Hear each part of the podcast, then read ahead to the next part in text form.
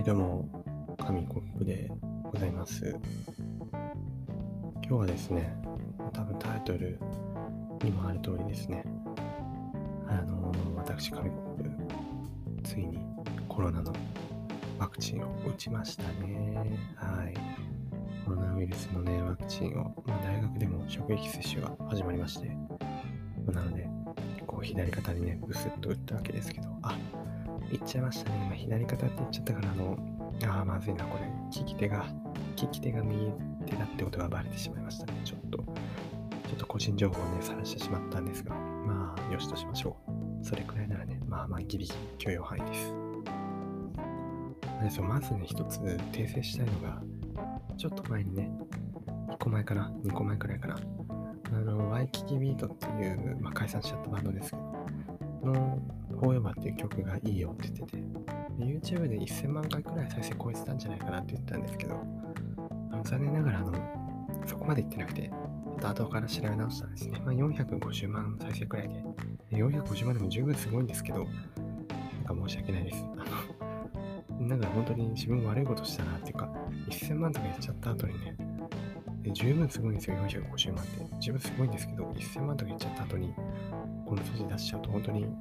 あの、申し訳ないなという気持ちになっています。でも曲自体はね、本当に1000万回超えてもいいくらいの、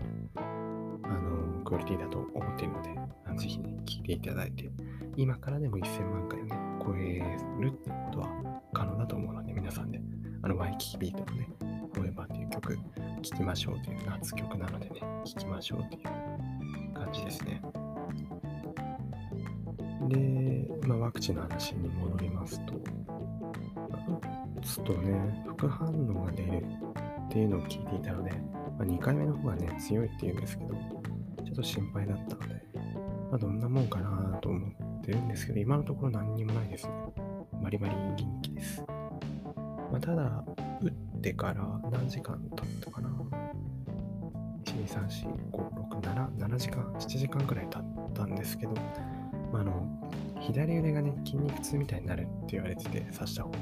それは今聞いてますね。まあ、明らかに左肩だけ痛いみたいな。あの筋トレした後みたいにパンプしてるわけではないんですけど、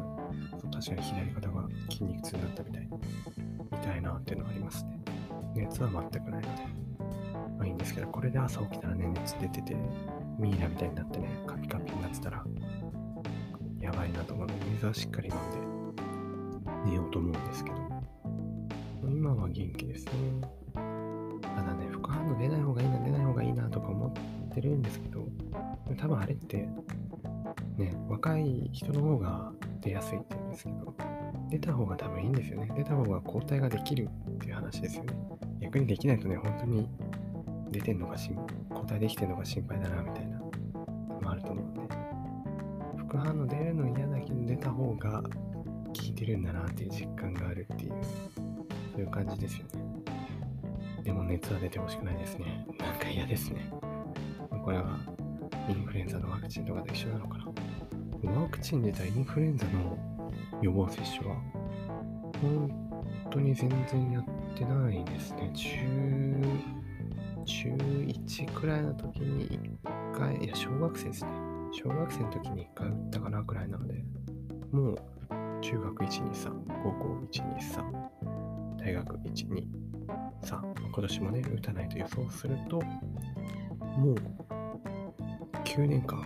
9年間打ってないですね。ワクチンと注射とか。あ、でもなんか別のインフルエンザじゃなくて、なんかみんな受けなきゃいけないみたいなブスって刺されたことだったんですけど、そうインフルエンザはないので、久しぶり、久々のワクチンだった気がしましたね。全然痛くなかったですよ。こう、筋肉注射はあんまり痛くないって言われてるらしく、本当に一瞬でしたね。あの一瞬本当プスッと刺さって、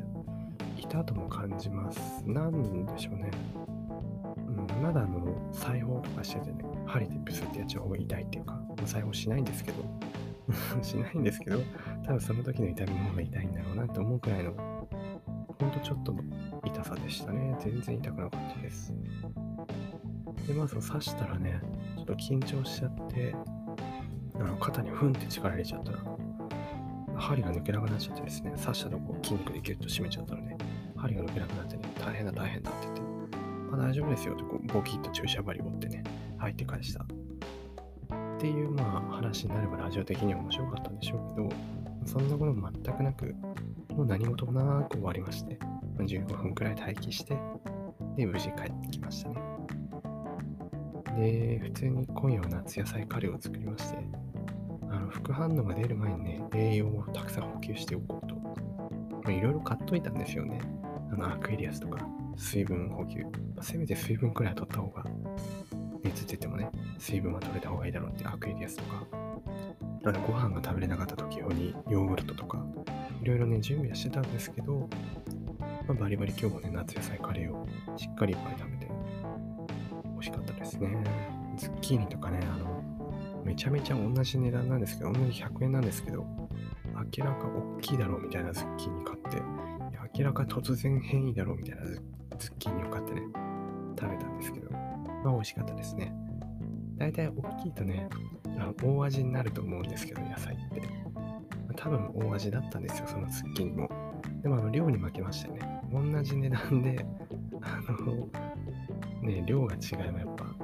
貧乏症が出てしまって、量が多い方を買ってしまうというのはもう、やっぱ、もう差がと言いますか。大体量が多い方を買ってしまいますね。ある程度の大味は許せると。しかもカレーだし、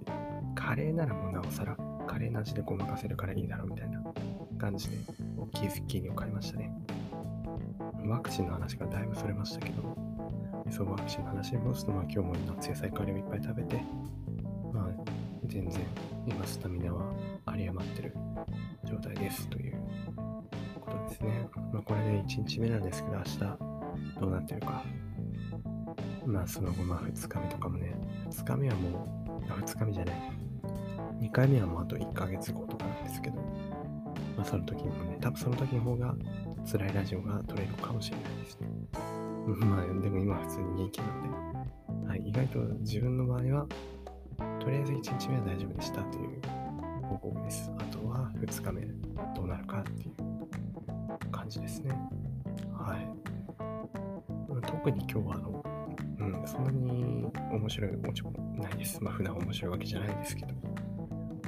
ということで、あの、経過観察、経過観察、あの、温かい目で見守ってください。以上、韓国でした。